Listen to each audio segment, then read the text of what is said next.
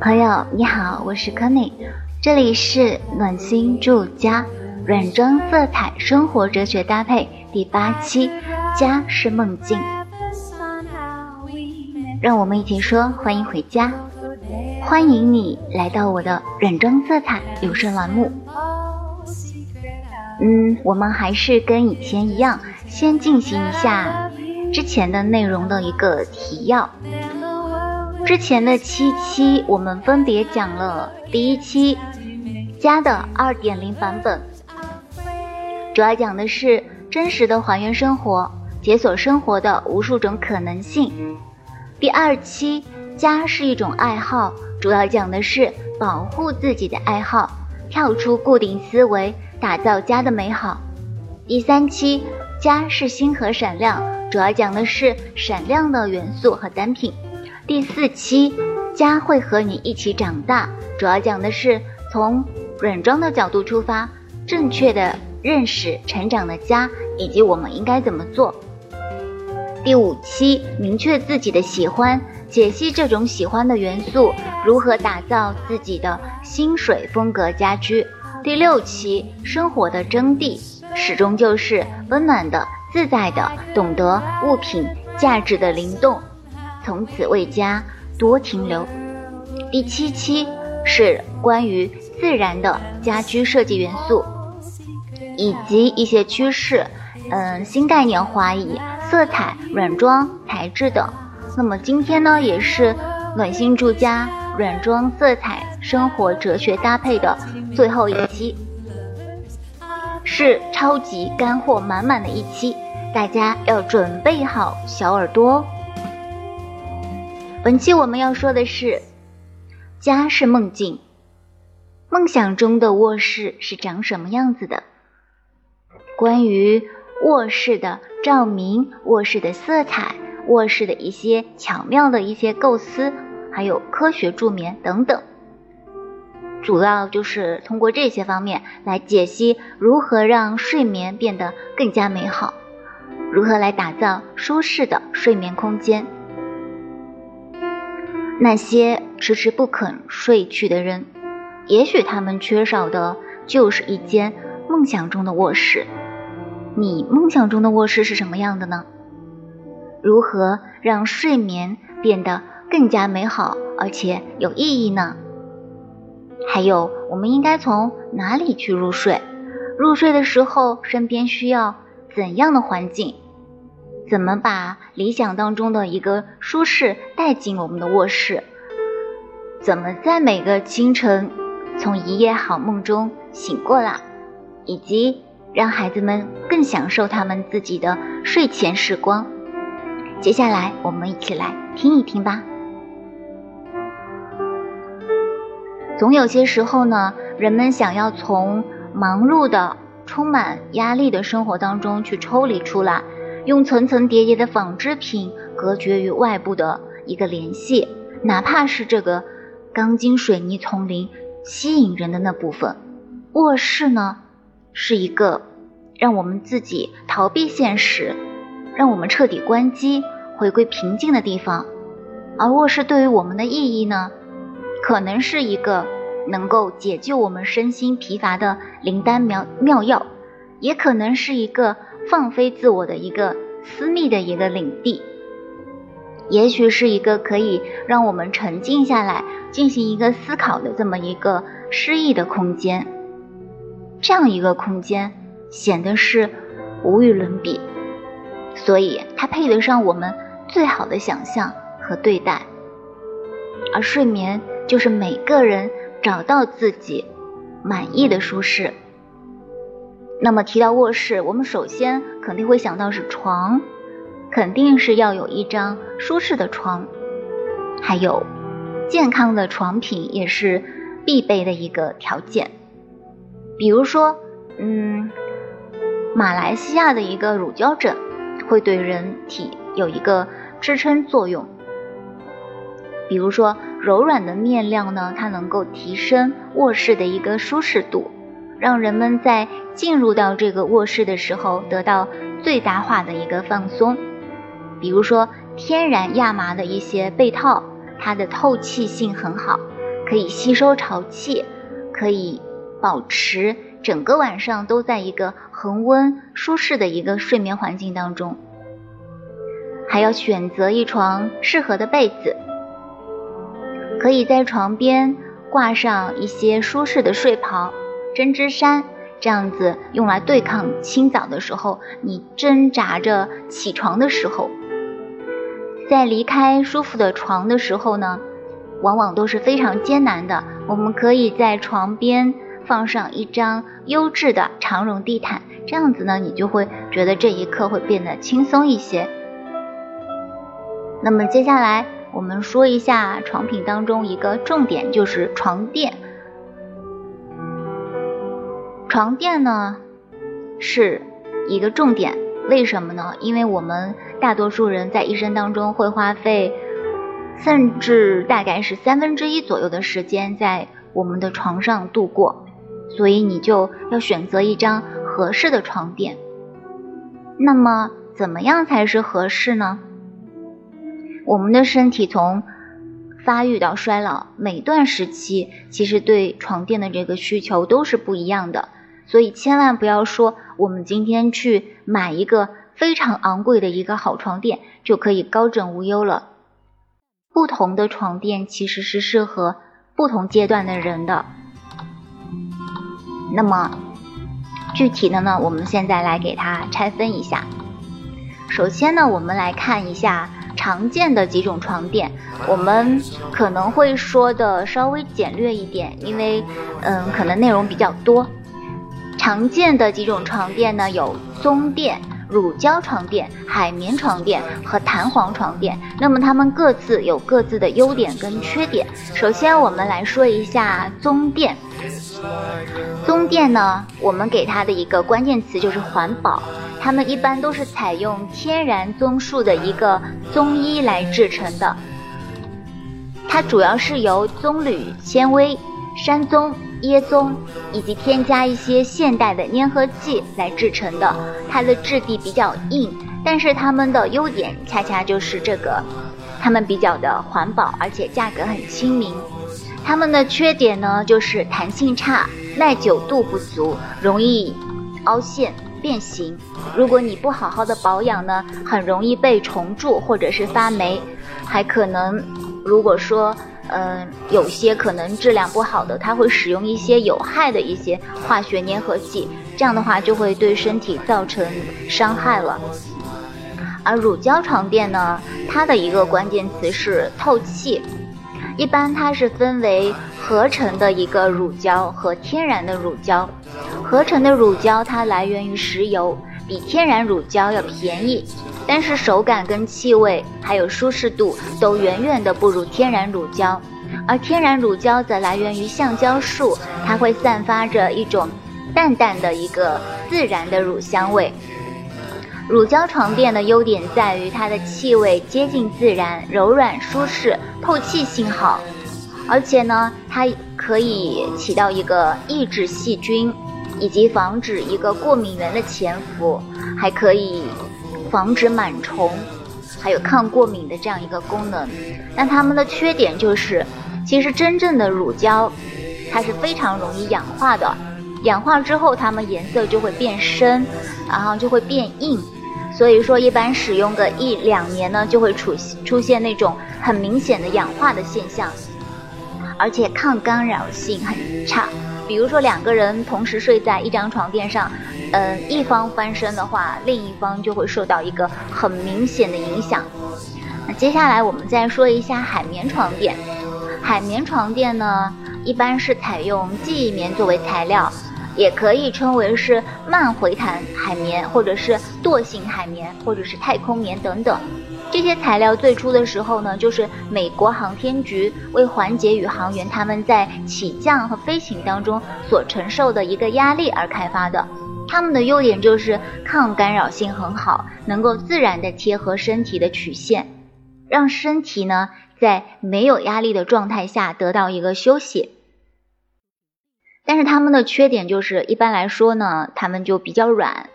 当人躺下的时候呢，就不能够对腰部形成一个可承托的力量，所以说可能会使腰肌长期处于一个很紧张的状态了。那长久以来，长久这样下来，就会造成一个腰肌劳损，或者是呃腰间盘突出这样的症状。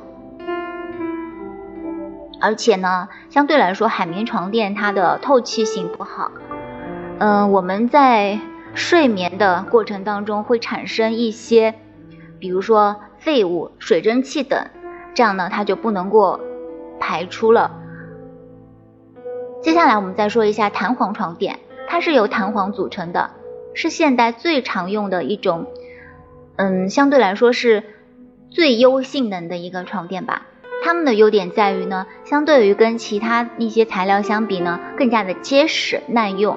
所以说，他们有一个，嗯，最新的一个发展的话是已经具备了一个透气性，还有抗冲击性都非常的好，而且能够根据睡眠者的睡姿来做出一个相应的调节，就可以为我们的脊椎提供一个正确的曲线衬托。而它们的缺点就是，为了防止，为了固定它们呢。它们的内部都会需要使用大量的一个强力胶，所以说中间的夹层可能会是一些藏污纳垢的所在。但是综合来说，应该是弹簧床垫是一个最优性价比的一个。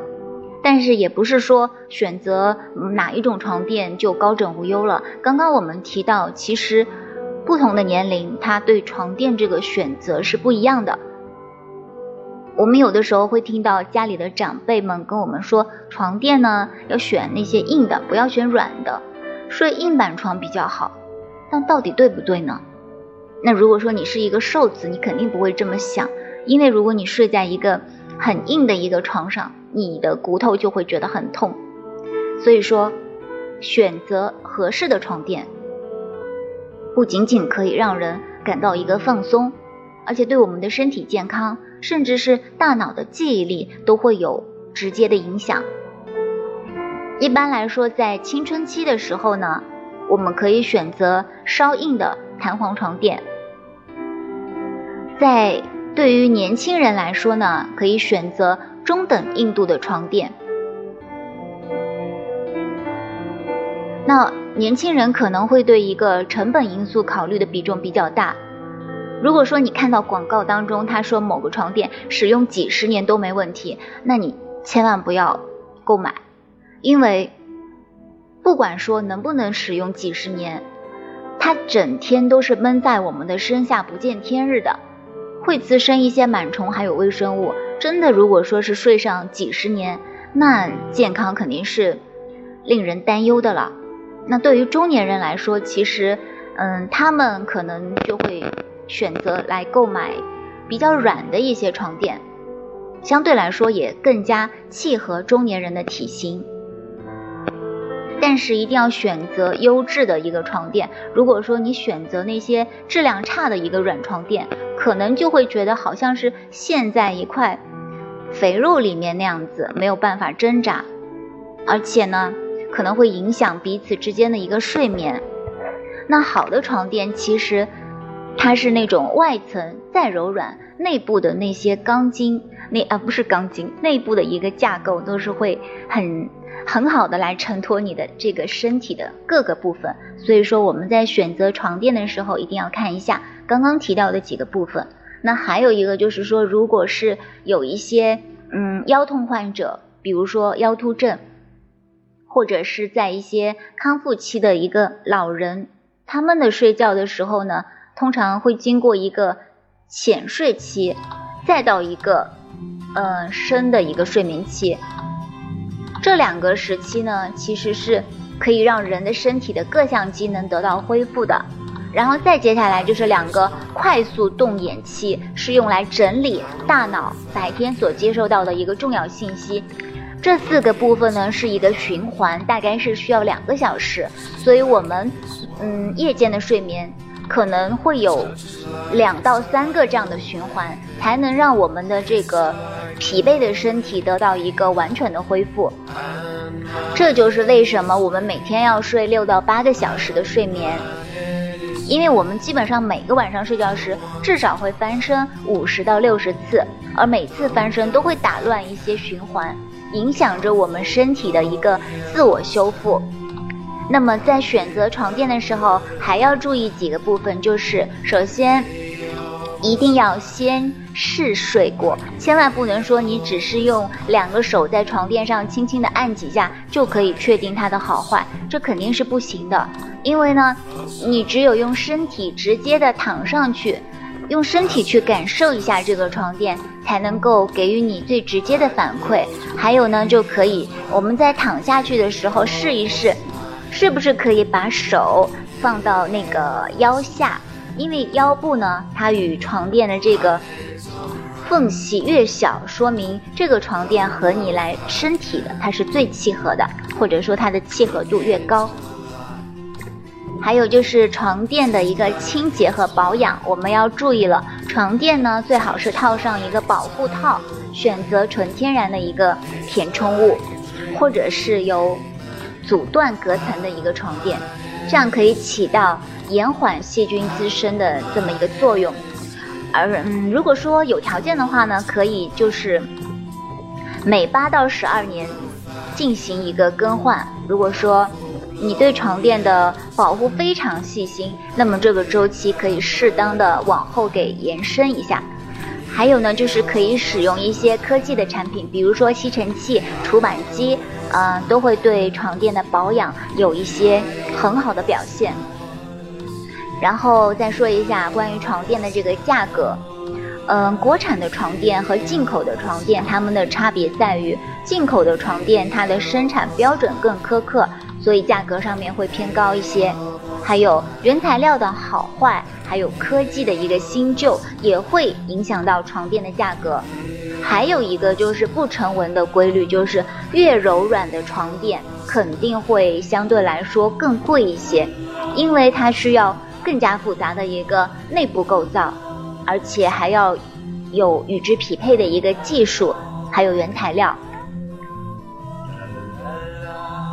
还有刚刚说完了床垫，我们再说一下其他的床品，比如说被子。嗯，我们可能有些时候在冬天的时候会使用一个那些蓬松，然后又很好看的一个羽绒被，但其实呢，因为我们中国人比较怕上火，所以说，与其选择那些蓬松又好看的羽绒被，倒不如是选择一些轻薄但是保暖的蚕丝被，这样子呢。对我们的身体健康来说更好一些。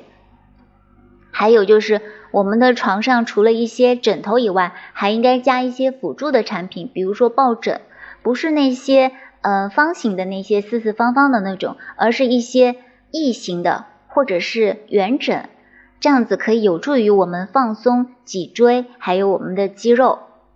那刚刚我们说完了关于床品的这部分，占了很大的一个比例。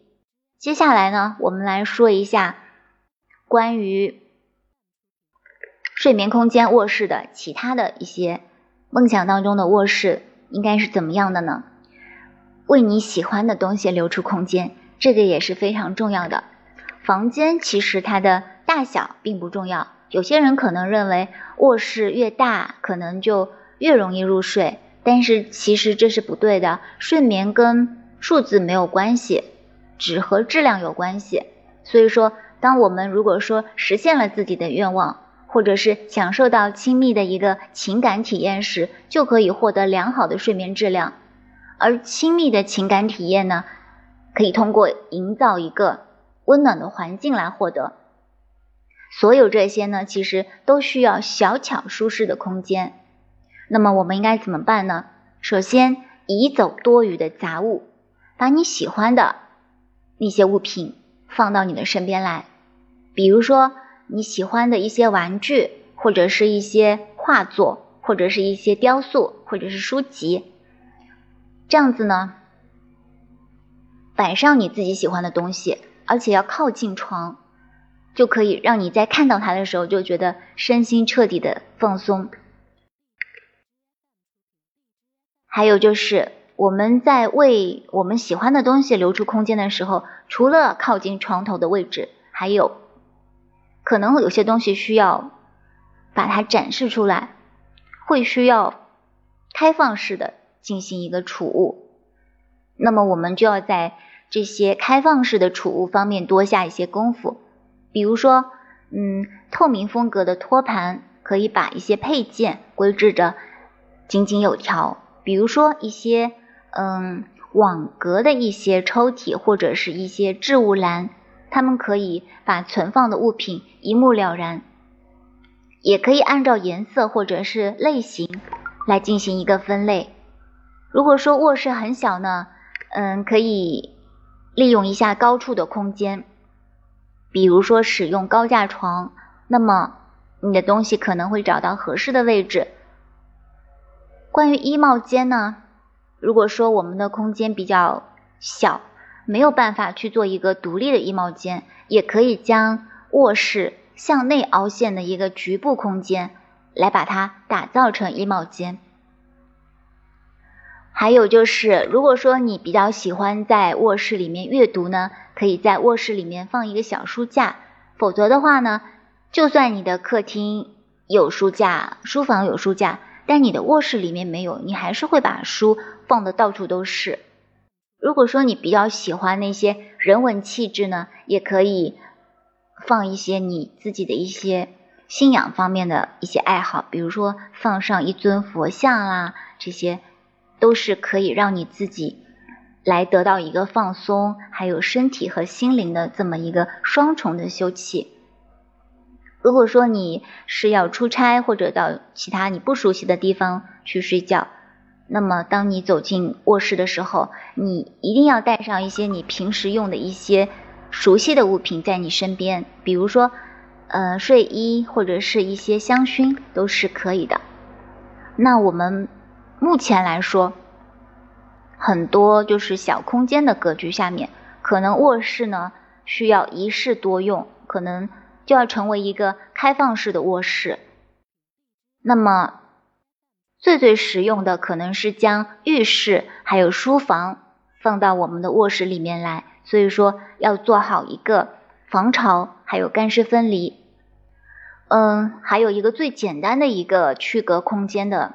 一个操作就是用帘幕，还有就是用细框玻璃隔断。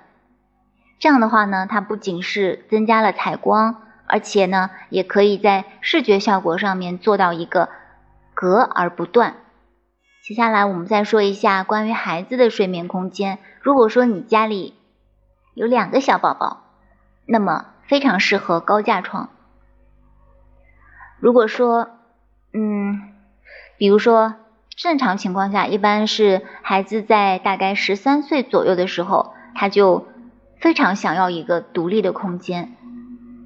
那么，如果说家里是两个宝宝的话，两个人在一个房间里面，那高架床就可以把他们的各自的领域给划分开来。有些小朋友可能很还很调皮，会用一些胶带在。地板上面画出一个分隔线，就是说这一边是我的，这一边是你的，像这个样子。那比如说，通常情况下，在孩子还小的时候呢，都会让爸爸妈妈给他讲故事。所以说，我们要把他们这个睡前时光尽量的给他做到好好珍惜，因为其实这一段时光很短，很快他们就长大了。所以说，你不妨可以在孩子的这个床头。放上一个可以让你们两个窝在那里的一个懒人沙发，这样子会显得非常的温馨。然后就再说一下关于这个卧室的照明。嗯，卧室的照明呢，通常来说是温柔，还有柔和，还有一个温暖。但是呢，适当的一个工作照明也是很重要的。照明的配置对于空间的这个体验是非常重要的，而且作为卧室来说，它的配置不仅仅是一句明厅暗室这个概念那么简单。如果说卧室这个灯光设计的不对，可能会导致一定的对于我们身体产生一些变化，比如说谢顶，因为蓝光会使人脱发。所以在卧室里面，床头最好不要有折射灯。所以说，一般可以选择慢反射灯光，还有阅读灯光，或者再加上一个情景灯光，这样子来解决卧室一个空间的照明。如果说希望这个卧室空间更加的内敛呢，就可以选择隐藏式照明。嗯，如果说卧室里面它有一个独立的衣帽间，那这个这个衣帽间的照明呢，又要选用。不同的这么一种模式了，嗯，要赶走阴影的话呢，就要在镜子的两侧添加一个照明，就可以消除阴影。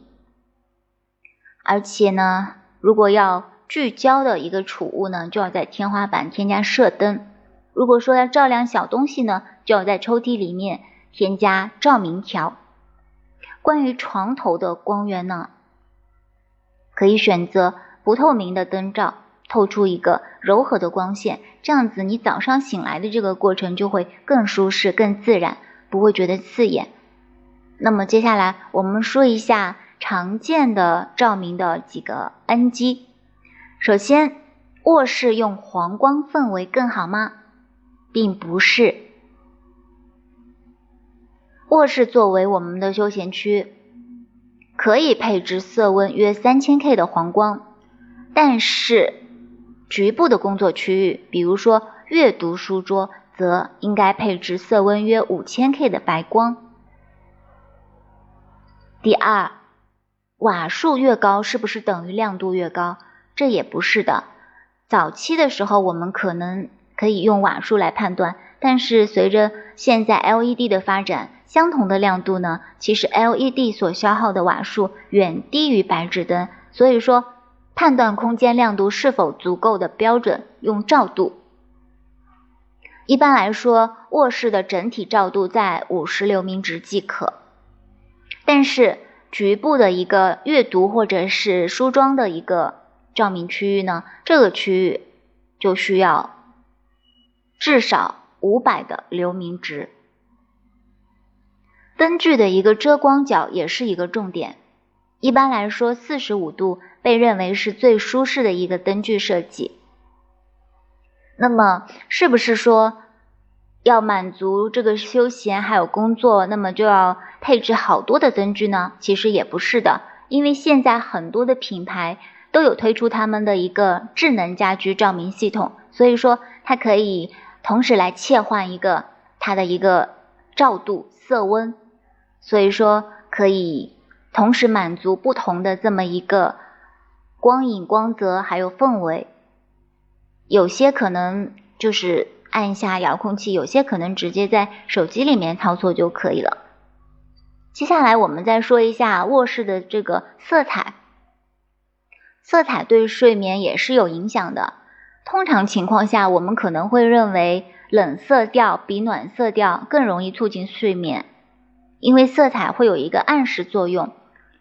暖色调可能会让人觉得很开心，睡不着；然后冷色调会让人安静下来，处于一种冷静的状态。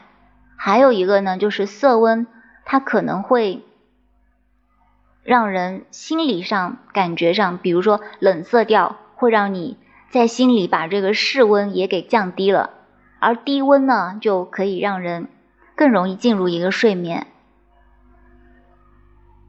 那接下来我们再说一下一个关于一些有趣的配色，比如说用一个主题色构建空间情绪。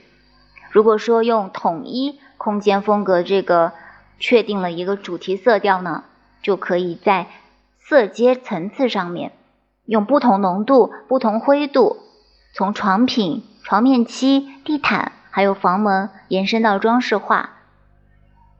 这样子，我们很容易感受到这个设计者的这个审美偏好。比如说暖调灰彩，它可以让空间显得很出彩，而且很温馨。比如说马卡龙色系，是少女最喜欢的一个色系了。比如说灰度空间，它是最不易出错的一个色彩选择。比如说。别出心意的黑色。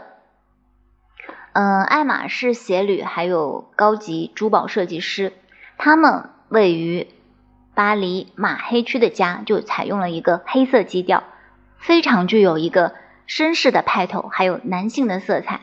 他们的地板是一个旧木的一个拼花，然后他们的床头呢是一个非常的硕大又有体积感的一个黑色的烤漆床头，然后整张床就好像是在一个舞台上一样，有一块黑色的木板隔开，非常有一个剧场的效果。那么我们再说一下卧室里面的一些小心思，比如说温暖的质感。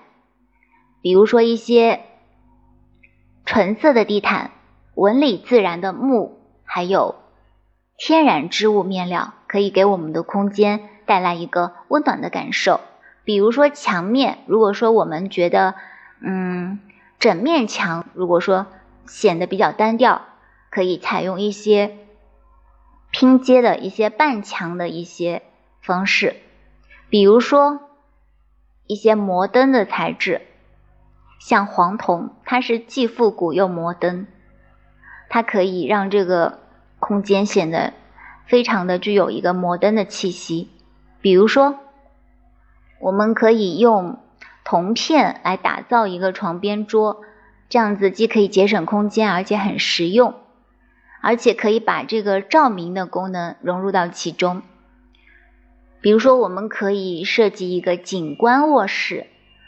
这样子呢，就可以在自己的卧室里面重新看到一个，打造一个那种自然景观，让这个卧室也变成一个独特的睡眠空间。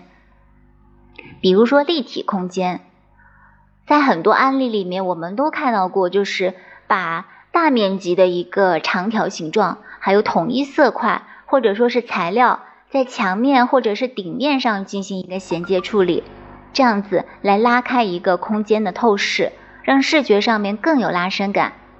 那其实还有一种方法，就是可以借助一些软装还有家具来做到这种几何的一个拉伸，让空间的透视感显得更加的一个强烈。我们也可以借助床头的一个背板，还有墙面，还有地面的一个几何呼应。来打造这样一个视觉扩散的一个空间，还有就是极简风格。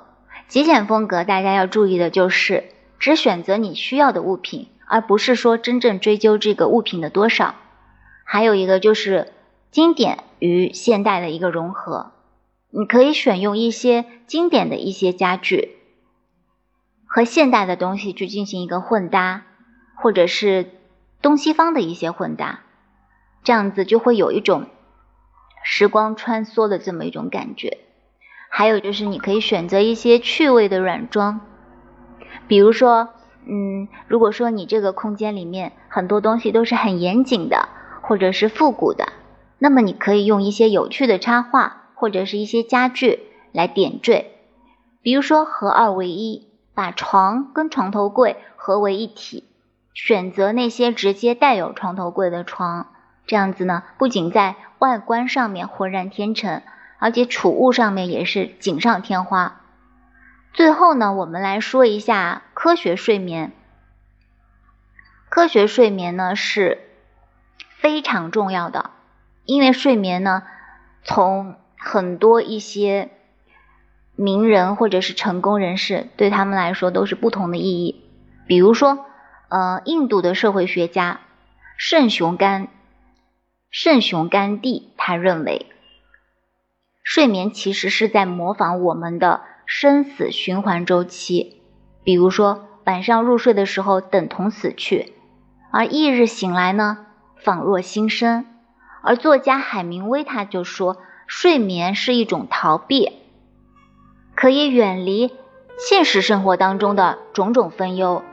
而且他曾经写过，他说：“我喜欢睡觉。”在清醒的时候呢，生活总是要分崩离析，而且美国的建国之父、博学多闻的本杰明·富兰克林，他也说过：“早睡早起令人健康，富有睿智。”那么，关于睡眠呢，我们其实也是有一个最佳的作息时间，是根据每个人拥有不同的一个生物钟，所以说它也是不同的。我们通常情况下可能常见的说，六到八个小时是世界卫生组织建议成年人每天需要保证的一个睡眠时间，但其实四到十个小时都是正常的，主要就是看你第二天会不会醒来以后精神饱满，没有。那种疲乏感。现在最新的一个关于睡眠的这个类型就是狮子型、熊型、狼型和海豚型。大家如果有兴趣的话，可以自己去了解一下，可以根据这些最佳的这个睡眠时间来了解一下你这个生物钟适合哪一种。还有就是空气质量也是非常重要的，我们要选择一些。合适的产品来达到一个适当的湿度，这样子就可以保证一个很理想的舒适度。还有就是注意一个声音的干扰，一定要远离噪声的设备，可以用一些白噪音来帮助你入眠，或者是现在还有听书的模式，很多人提到了。嗯，细说《红楼梦》这个非常适合睡前聆听，但是我个人感觉可能，嗯，有些年轻人可能会不一定喜欢。那么选择一些声音低沉而温柔的就好。那么，比如说我们最好是，嗯，记录自己的一个睡眠有没有改善，这样一个把它记录下来。不要在床上呢做一些跟睡眠没有关系的事情，比如说看手机啦、看电视啦、听音乐啦，还有读书。这里的读书指的是大声的阅读。其实你如果说看书，其实是没有关系的。正确的阅读反而是可以促进我们的睡眠。嗯，如果有条件的话，可以做一些有仪式感的一些，比如说洗热水澡的时候点上一个香薰的一个。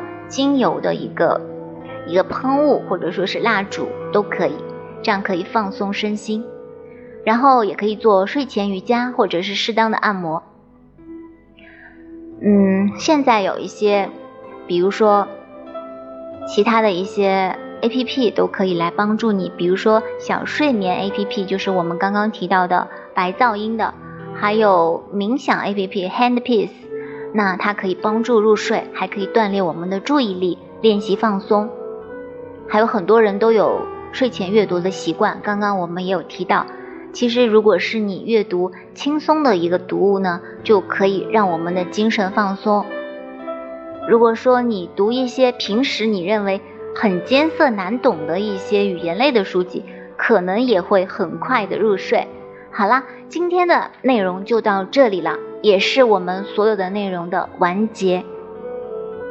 康内也要在这一期跟大家说再见啦，我们有缘再见吧。